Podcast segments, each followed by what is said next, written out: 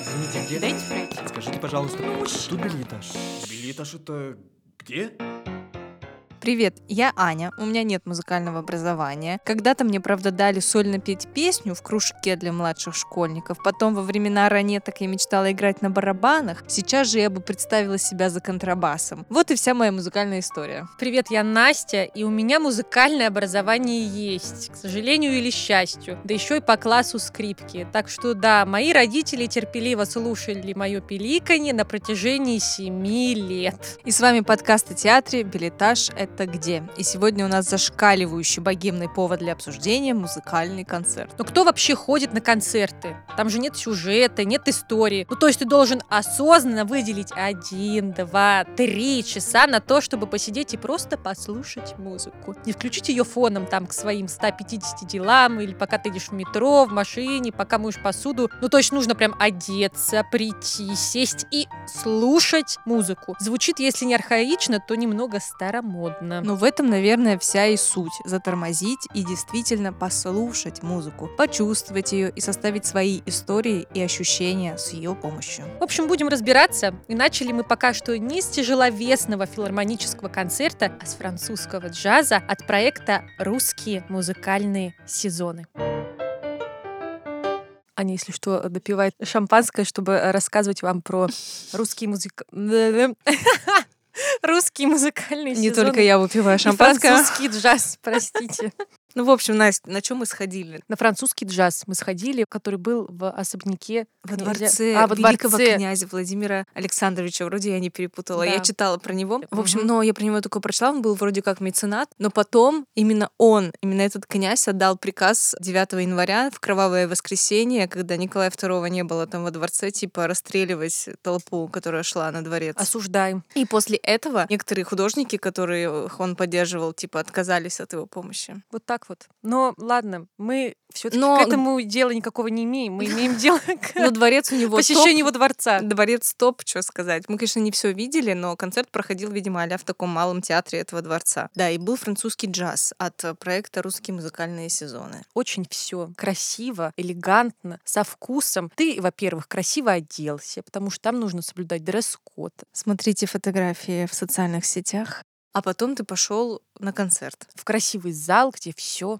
в свечах. Да, то есть это много-много-много-много-много электрических свечей, которые стоят по э, лестнице и заполняют сцену. Они стоят между музыкантами, между инструментами. Очень красиво. И самое приятное в этом всем то, что программа не длится 50 тысяч часов, а всего лишь час двадцать. В общем, да, это не филармонический концерт, никакой такой. То Это есть такая час- светская вечеринка, можно так сказать? мне это больше казалось чем-то более камерным, как будто вот тебя реально пригласили в какой-то узкий круг такой. Да, потому что немного людей, и на протяжении вот всего нахождения там с тобой действительно как с гостем общаются. Тебя встречают, все тебе рассказывают. Даже если ты пришел без экскурсии, ты все равно не останешься без внимания в хорошем смысле, не как продавцы, консультанты Ну в торговом центре. Вам подсказать что-нибудь? Нет. И тут ты действительно чувствуешь себя важным, и ты чувствуешь себя частью вот этого мероприятия. Гостем. Ну, э, приятно, в общем, там Да. находиться. Но еще это просто инстаграмно очень. Ну, Ну типа, да. пофоткаться кругом свечи. Потом, я так понимаю, во время концерта не было никакого сценического света, все только за счет освещения Да. свечами, и все. И ты такой в полутьме сидишь в этом дворце. Я лично сидела, думала, помимо, ну, красивой музыки и исполнения, что как же люди по-другому как-то вообще жили. Вот ты сидишь, а там над тобой склоняются ангелы, ну, с потолка, полуголые женщины. Это тебе не лофт-проект, где какие-нибудь бетонные стены над тобой, и все, и провода оголенные. Это что-то совсем другое. Правда, оно того стоит. Однозначно.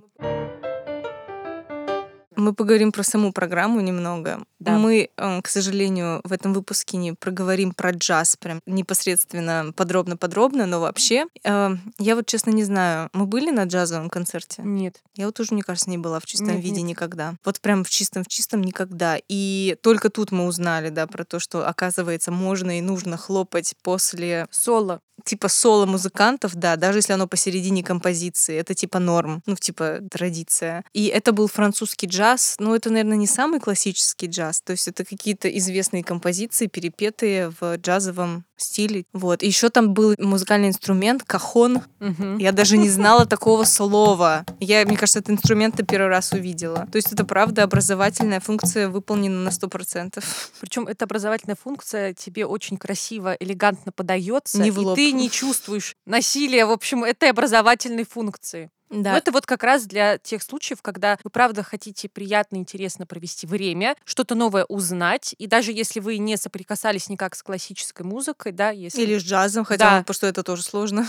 В общем, вы тут все совместите приятное, полезное и игристое. Это даже легче, чем там пойти в театр, например. Не надо какой-то бесконечный поток слов воспринимать, сюжета, просто растворяться в музыке и все. Но у меня такое наблюдение было, мне кажется, вот просто на всякий случай, что джаз — это такая штука, вот у Пикассо есть картины в стиле кубизм. И то есть там все фигуры, они как бы с Мгм. разных сторон рассматриваются. И как будто бы джазовая импровизация — это вот берется тоже какая-то мелодия, и она рассматривается с разных вот так вот сторон. Типа как какой-то кубик Рубика. Вот что, что, наверное, для меня джаз. Наверное, я это поняла там. Такая головоломка музыкальная какая-то. Да, и она так как-то очень удивительно перед тобой в моменте раскрывается, и ты такой «Вау!» Да, и Ну, скорее всего она больше не повторится вот в Да. таком То формате. есть, получается, ты вот застаешь этот вот момент, и все. Второй раз этого не случится. Ну, то есть тут тоже вот этот элемент э, действия, как и в театре, в общем, как в сценическом Мгм, действии, что мгм. это происходит вот перед тобой здесь и сейчас. Да, и исполнительница красиво пела на французском.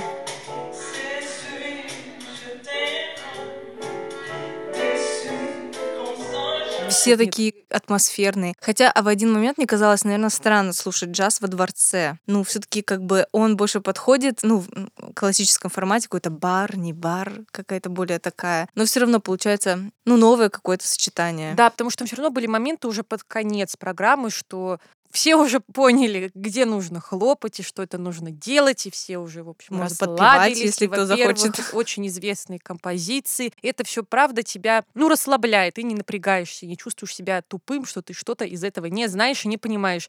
Мы там уже в конце могли как-то пританцовывать, в общем, там на местах, и другие зрители тоже так делали. Да, но сначала все-таки такие интерьеры, как во дворцах, они тебя Напрягают сначала. Ну, ты приходишь, там просто, знаете, вот от такой роскоши мещанин, в общем, такой, Даже если ты соблюдаешь дресс-код коктейль, приходишь туда, какой бы коктейль на тебе не был, надет и выпит, ты все равно думаешь, господи, что я тут...» М. Да, мы настолько, мне кажется, отвыкли от такой роскоши или, к ней не привыкали, что к ней надо вот адаптироваться еще какое-то время, когда ты там находишься. Да, так что если вы не хотите рассматривать это мероприятие с точки зрения музыки, что очень не жаль, что, в общем, печально, можно Проекта. рассмотреть это с точки зрения того, что вы посетите дворцы, куда просто так очень сложно попасть.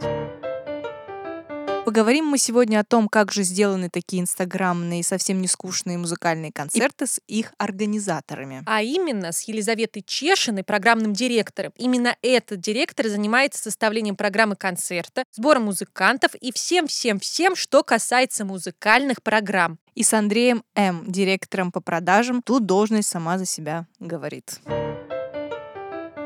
Добрый день. Всем привет. Добрый день. Как появилась идея русских музыкальных сезонов? У нас есть э, официальная легенда для Википедии. Ага. Собственники, не знаю, как правильно сказать, э, идейные вдохновители летели в самолете, и им пришла мысль в голову, что, наверное, в Петербурге, хоть эта идея и не нова для Петербурга, необходимо попробовать такой вот формат. Хотя, ну, разумеется, в Петербурге камерные концерты классической музыки, наверное, это ну, не самое удивительное, что может быть. Но, тем не менее, как выяснилось, в этой нише особо концертов и не было. Также далее все это как-то адаптировалось под э, Петербург. Первостепенно э, у нас э, идея была, что это будет концерт классической музыки в таком околосветском формате в исторических пространствах Петербурга, но при этом с программой, которая будет понятна зрителю, чья жизнь не связана с классической музыкой. По какому принципу составляется программа все-таки? Как? Как из всего многообразия выбирается? Ну, я думаю, мой главный посыл — это доказать, что классика не скучна. Мгм. Что мы делаем не филармонический проект, когда туда приходят уставшие артисты, потому что у них три работы, они должны кормить семью, а что у нас приходят артисты, которые горят своим делом, что они увлечены этим, им нравится учить новое, и поэтому даже произведения, которые могут показаться скучными филармонии, например, не в той интерпретации, у нас они кажутся абсолютно другими. Мы можем плюс себе позволить больше, потому что артисты на сцене чувствуют себя свободно и раскованно. Отбираю я по такому принципу, во-первых, то, что нравится мне в первую Мгм. очередь. Это мой любимый плейлист. И, конечно, каждая композиция — это то, во что я вкладываю душу, когда я ее выбираю, и потом это слушаю тоже сама, когда хожу по улицам. Ну и то, что не показывают у нас. Например, у нас есть э, сейчас в программе дуэт котов Джекина Россини. Это достаточно редкое произведение. Думаю,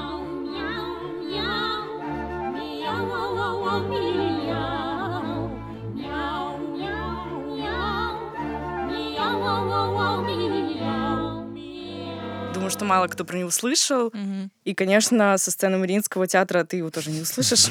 Поэтому это что-то уникальное. Плюс я классические программы стараюсь разбавлять, может быть, чуть-чуть джазом, добавить чуть-чуть Синатры или добавить чуть-чуть э, Эдит Пиаф. Ну, тоже по какому-то принципу. Неоклассика у нас есть. Что, что понимается под э, вот этим термином неоклассика вообще? Неоклассика — это новый взгляд, э, то есть э, взгляд современных композиторов на классическую музыку. У нас в проекте это, наверное, в первую очередь музыка к кинофильмам, которые мы все знаем, любим. То есть у нас звучит «Интерстеллар», «Гарри Поттер». Мгм. Это зачастую музыка, исполненная как бы классическими музыкантами и на классических музыкальных инструментах. То есть у нас приятный состав — это трио, фортепиано, скрипка и виолончель. И мы пишем свои переложения, свои аранжировки, то есть это полностью наш продукт. Из фильмов э, звучит э, вот эта прекрасная музыка, но я хочу в июне месяце или в июле, как мы успеем, сделать еще итальянскую неоклассику, куда я хочу включить чуть более традиционную, наверное, в плане академической музыки неоклассику. Это Мариконе, Рота, то есть это все прекрасные итальянские композиторы 20 века, которые тоже по-новому смотрели на неоклассику, но не так, как в 21 веке. Потому что сейчас неоклассика, которая звучит у нас, это в основном продукт 21 века. Хочется еще немножко заглянуть в 20 И мне кажется, что это будет очень вкусно. Мгм. То есть музыка, кино — это можно считать новой классикой. Да. Музыка из рилсов. Ну вот, между прочим, у нас есть неоклассика Азия, в которой я очень долго подбирала а, различные произведения. То есть мы взяли из э, фильмов А, из аниме. Из аниме, да. И у нас есть там э, трек к Марио, к Sailor Moon. И еще это у нас там есть э, две музыки точно из ТикТока. Я все время забываю, как она называется. Из игры в кальмара. Да, из игры в кальмара есть. То есть мы как-то по-новому стараемся смотреть, э, с- но с классической точки зрения на это все и делать, чтобы это было интересно, приятно и качественно. А вы никогда не получали обратную связь от каких-нибудь таких прям академических академических людей, что типа, мол, так нельзя? Зачем тут ТикТок? Что это такое?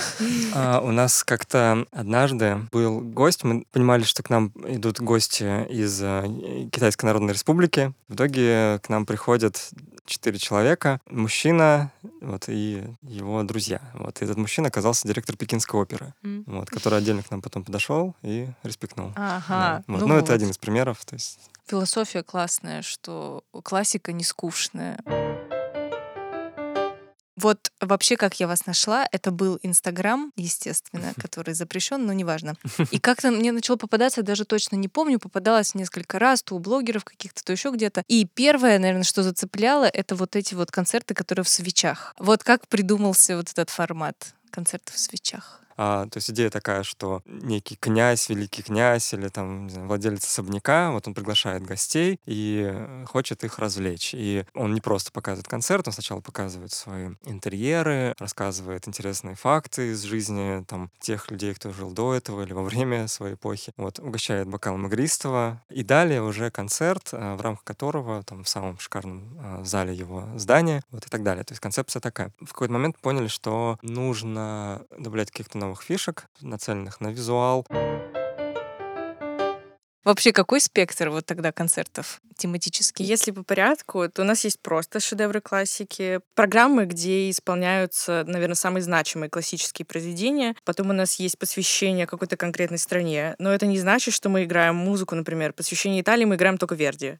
Нет, это работает не так. А Русские композиторы, например, тоже вдохновлялись Италией. Есть прекрасные произведения Петра Ильича Чайковского или у Рахманинова. Потом есть программы по праздникам. Это, например, на 1 апреля была замечательная программа, я очень довольна. Да. Великие композиторы шутят. Ага, А Мы собирали там самые смешные, интересные сочинения, может быть, написанные композитором просто в качестве шутки. Они не планировали, что это будет исполняться со сцены, но у нас это звучит есть э, сатирическое такое произведение Рахманинова «Икалась ли тебе Наташа?». Вообще он просто немножко решил подшутить над женой, но вот это осталось в виде романса, и это у нас Класс. э, звучит со сцены. Ну и просто тематически, например, сейчас весна, вот 27 числа у нас будет прекрасная весенняя программа. Мне даже Сопрано написала, что программа получилась очень красивой, так что всех приглашаю. то, что веща- весенняя Да. классика. Весенняя классика. Но она получилась очень легкой и по-настоящему свежей. А вот, ну, это же надо большую наслушанность иметь, чтобы так вот программы составлять из неочевидных вещей. Как у тебя много времени уходит на это, или у тебя уже есть какой-то, не знаю, багаж, бэкграунд э, идей? Но я думаю, что во многом мне помогает мое образование. Все-таки я ну, уже понятно, очень но давно э, занимаюсь можно по-разному образование получать. Да, когда я училась, моей главной целью, в принципе, было саморазвиваться для того, чтобы, когда я получила диплом, он был для меня не просто бумажкой, Мгм. а тем, что я действительно смогу использовать, и я должна была быть уверена в своих знаниях. Поэтому параллельно с учебой, конечно, я все это слушала. Плюс у меня был очень хороший педагог по музыкальной литературе, я очень благодарна за это. Вот, и Таким образом, у меня накопился какой-то багаж, э, плюс я слушаю абсолютно все. Мне кажется, музыкант, работающий на моем месте, должен быть всеяден. И постоянно открывается что-то новое. Например, я шла сейчас к вам на запись подкаста, и случайно в Яндекс Волне мне попалась э, песня, и я подумала, а хорошо я сделала для фортепиано в аранжировке. И я думаю, что мы сделаем и запустим. Пока не раскрываешь, да? что Да. Ну ладно. Там какой-то тяжелый металл просто. Рэп. Да, да, да. Новой школы. Мы вот были на джазовом концерте, не на классическом, но там тоже иногда артисты отвлекались от ну, исполнения и давали комментарии о произведении э, или о, ну, в общем, авторе произведения. А вот на классических концертах есть ведущий концерта, не знаю, дается какая-то информация. Вот в рамках концертов в свечах ведущий анонсирует порядка 30% произведений, вот, и Мгм. потом говорит о том, что мы оставляем вас со свечами и с музыкой. Вот, Мгм. и дальше начинается такой музыкальный ретрит, вот, и ведущий уже выходит только в конце. Ты говорил, что вы общаетесь плотно с зрителями, да? Мгм. Какие отзывы вообще? Вот люди как-то начинают иначе смотреть на классику, интересоваться больше. Мы точно уверены, что многие гости приходят на наши концерты, на джазовые концерты вообще впервые в жизни. Артистка, да, говорит сцену, то, что вы можете хлопать после того, как пройдет там соло, импровизация. Да, я вот далее. этого не знала вообще. Вот. А это, ну, как бы в традиции джазовых концертов. Вот. И это классно. То есть люди по-любому, они уже уходят после этого, ну, уже зная Мгм, мгм. какие-то фишки, которые используются на концерте а, в джазовой традиции. Теперь э, следующий блок, такой обширный вопрос. А расскажите о своем пути в музыке. Я не буду задавать, если у вас музыкальное образование, а вообще вот как вот вы до такой жизни дошли? Но у меня будет долго. Ну, я тоже скажу тогда. Ну, меня сначала мама отвела в музыкальный театр, где просто ставились спектакли, и я, в общем-то, там просто пела. Потом э, точно так же меня за ручку отвели в музыкалку, чтобы я играла на скрипке. Но музыкальная школа была очень далеко, и мама увидела, что я устаю, и меня отправили в школу рядышком, но уже на фортепиано. Там я проучилась, закончила и закрыла фортепиано на ключ, сказала, что больше играть не буду. Прошел год, я подумала, что мне чего-то не хватает в жизни, и пошла во вторую музыкальную школу. У нас на Невском есть музыкальная школа для взрослых а, имени Римского-Корского. Там всегда очень рады взрослым ученикам. Я тогда уже была подростком, конечно. Это но- все моя мечта пойти в музыкальную школу для взрослых. Давай, Да. да. знак, давай, потом расскажешь нам. Ну, потом играть. Мне кажется, я не потяну. Ну ладно, продолжай. Вот, и из этой музыкальной школы я уже решила, что буду поступать в музыкальное училище, потому что решила связать свою жизнь с музыкой. Поступила в музыкальное училище имени Мусорского, тоже на фортепиано, естественно. Закончила. Ни о чем не жалею. Исполнять свои мечты классно, на самом деле, потому что с первого раза я думала, что у меня ничего не получится. Но если очень много работать и стараться, то все получается.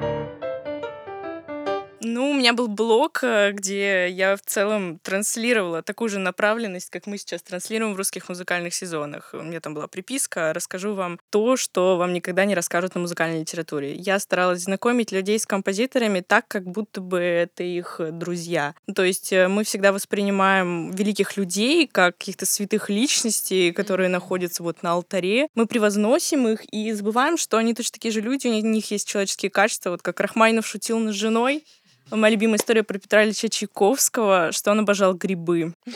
И он а, буквально дрался из этих грибов, когда он их видел. Он любил их есть или срезать. видеть? Он любил собирать. А, собирать. А еще Петр Ильич Чайковский украл несколько книг из библиотеки во Флоренции. А Бах сидел в тюрьме.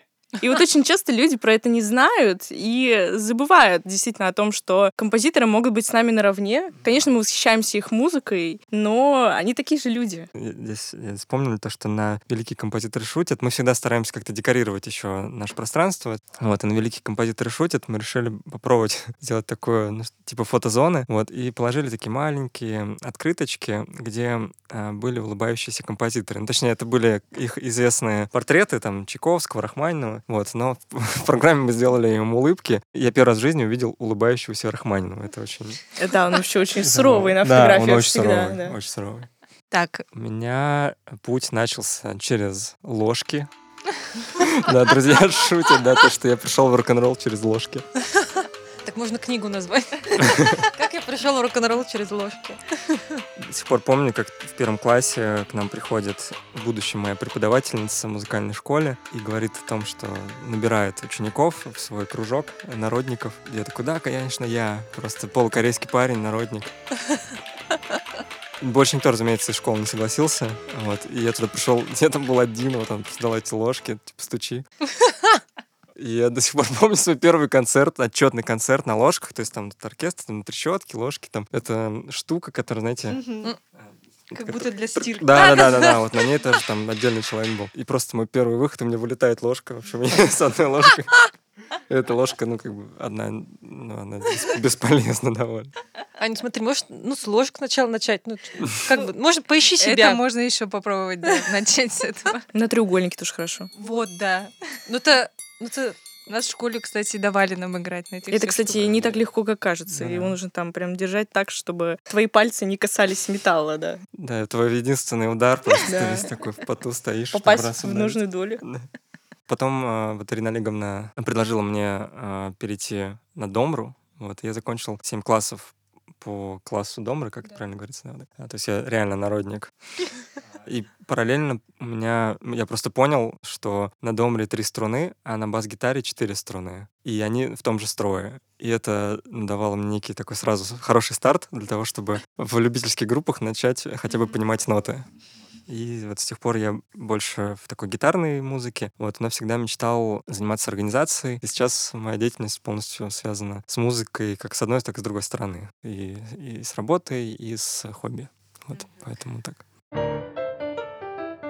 Вот вы упомянули, что это все отталкивалось от традиции светских вечеров во дворцах камерных таких. А вот э, как-то изучали историю, не знаю, какие вот были особенно известные, может быть. э, Вивальди, да, у нас считается родоначальником э, камерных концертов. Вот. Ну, по крайней мере, это красивая история. Вот, Это красивая помогает. история, но Вивальди э, был таким же простым служащим, как мы с вами. То есть он просто был подневольным у одного из князей. Ну, это традиция вообще княжеская. Ну, то есть это аристократическая традиция приглашать себе музыкантов на вечер. Конечно, у них не было освещения, поэтому это были свечи, это были короткие произведения, либо танцевальные произведения, в которых э, бешеные ритмы можно потанцевать. То есть э, это были совершенно разнообразные по составу концерты. Ну и, например, э, есть известная история про Гайдна, как он написал прощальную симфонию, что его не отпускал его начальник, и музыкантов не отпускал, потому что он хотел продолжать слушать концерты, а им уже была пора в отпуск.